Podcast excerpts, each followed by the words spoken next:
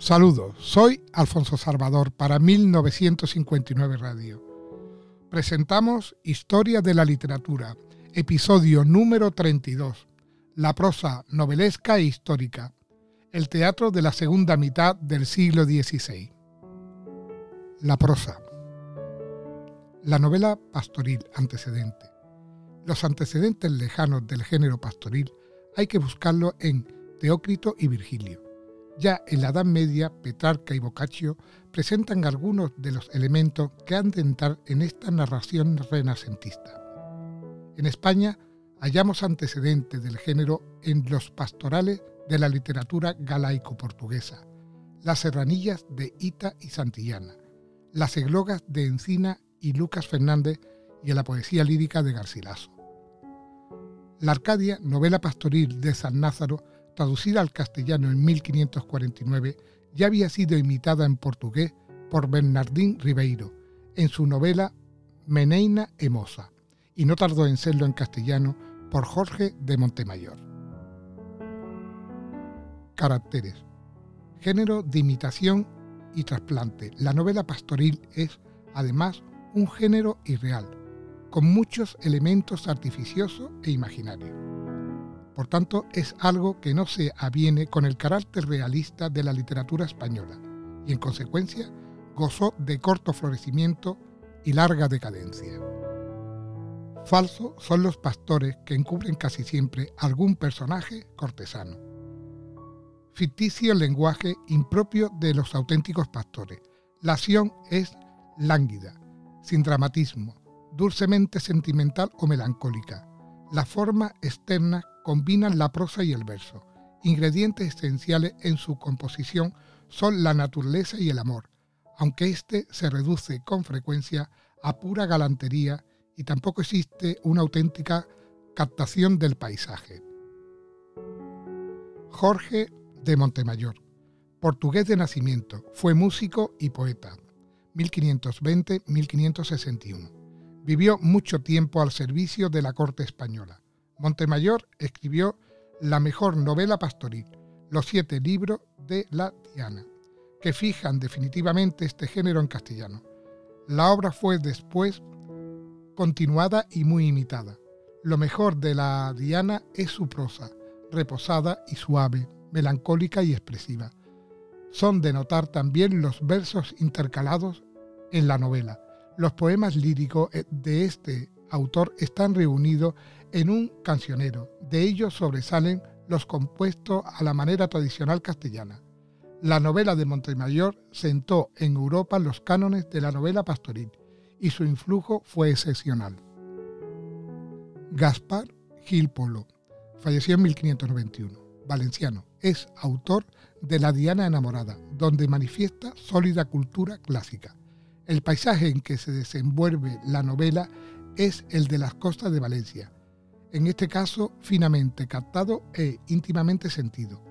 Intercala también bella poesía, entre ellas el célebre canto de Turia, de Gil Polo.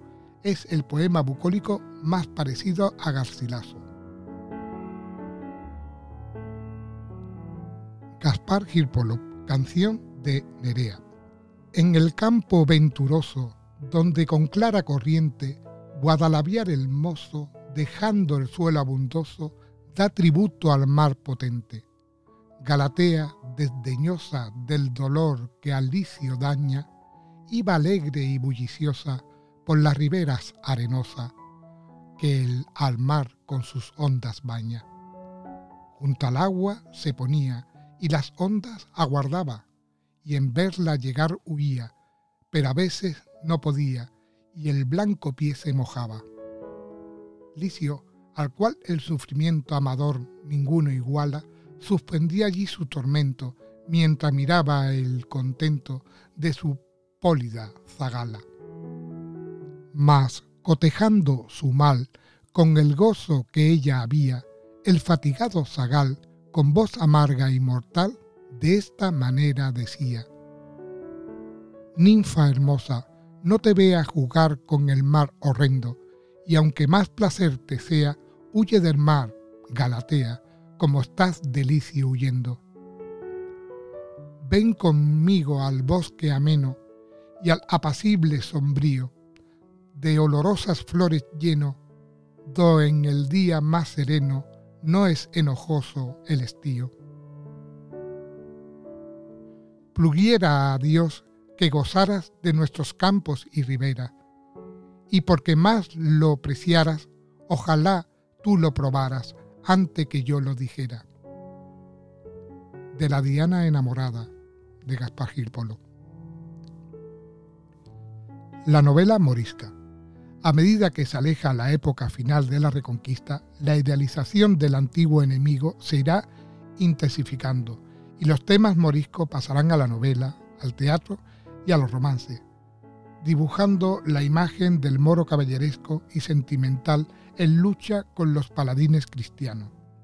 La primera novela morisca es la titulada Historia de Albencerraje y de la hermosa Jarifa, delicada narración anónima publicada por primera vez en 1565 e inspirada en relatos anteriores. La novela refiere el caso del moro Abindarraez y de los abencerrajes de Granada, que caen prisioneros cuando iban a desposarse con la hermosa Jarifa. El alcaide cristiano de Antequera, Rodrigo de Narváez, la libera para que puedan casarse, bajo promesa de volver a los tres días.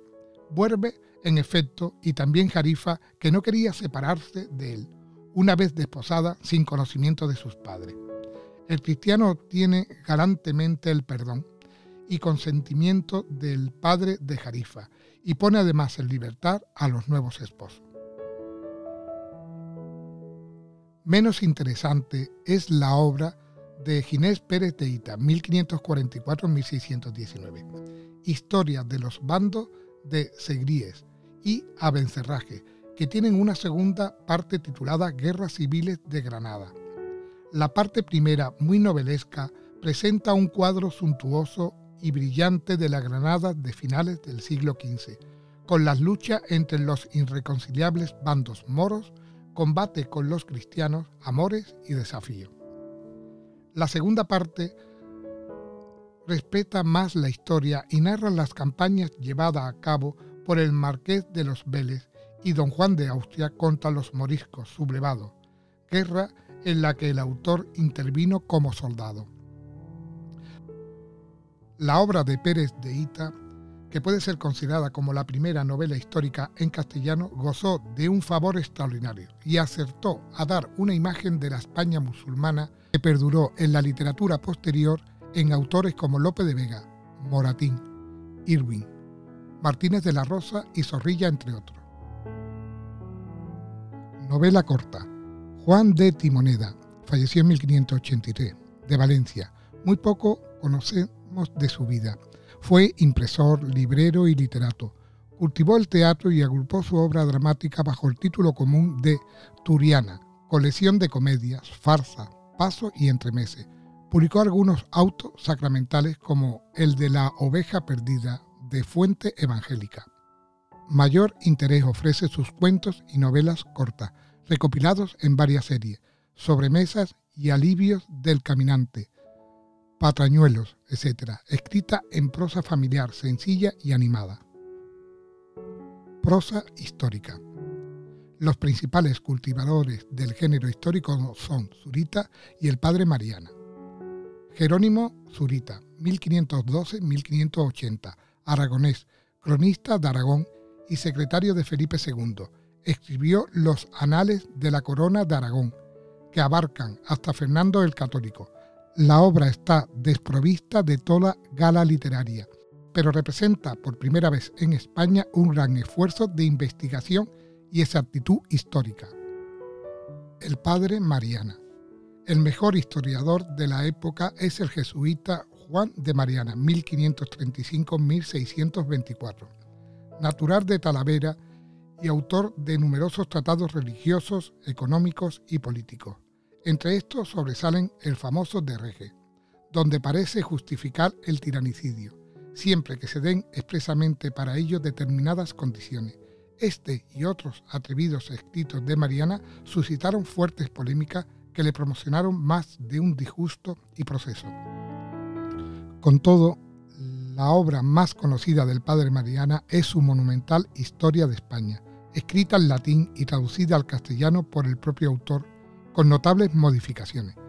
Comprende desde los tiempos más remotos hasta la muerte de Fernando el Católico.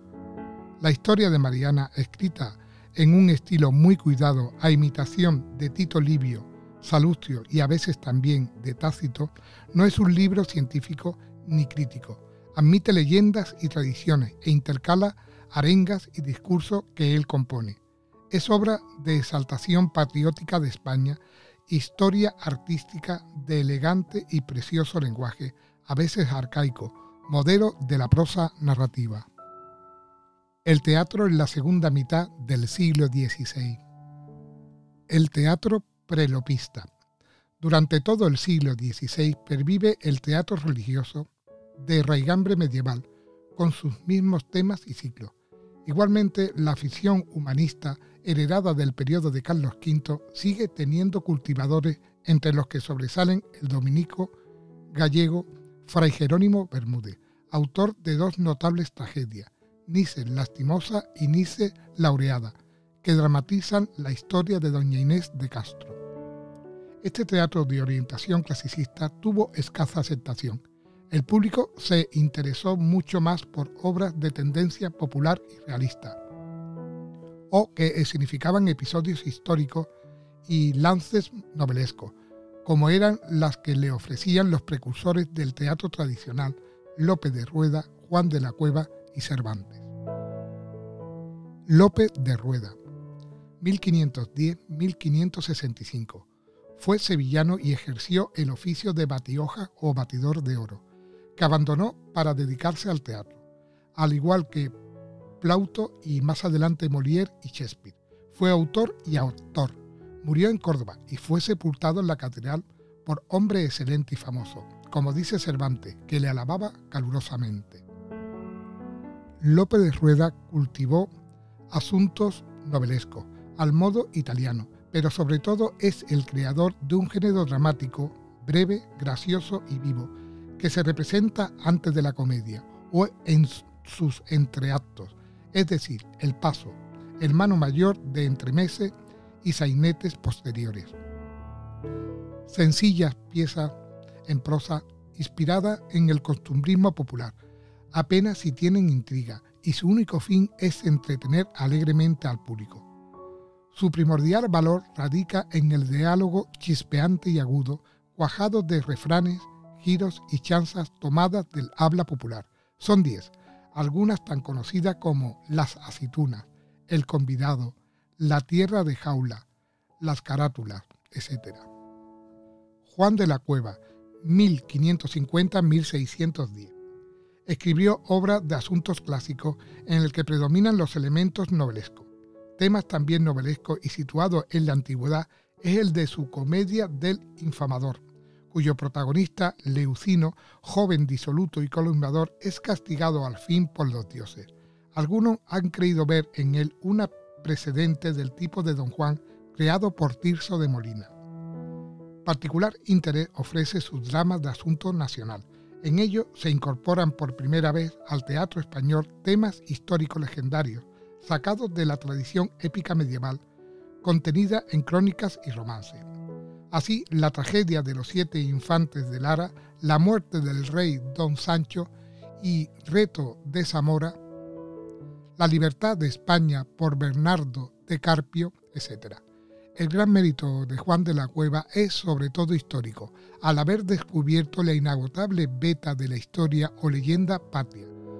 Rico filón de donde Lope de Vega extraería asunto para muchas de sus comedias, en esto y en el haber mezclado lo lírico y lo épico, lo trágico y lo cómico en una misma obra, se adelanta al creador de nuestro teatro nacional, aunque le sea muy inferior en recursos y técnica. Si te ha gustado el episodio de hoy, dale un like y suscríbete, a ver si llegamos a los mil en breve. Muchas gracias por escucharme y un saludo virtual.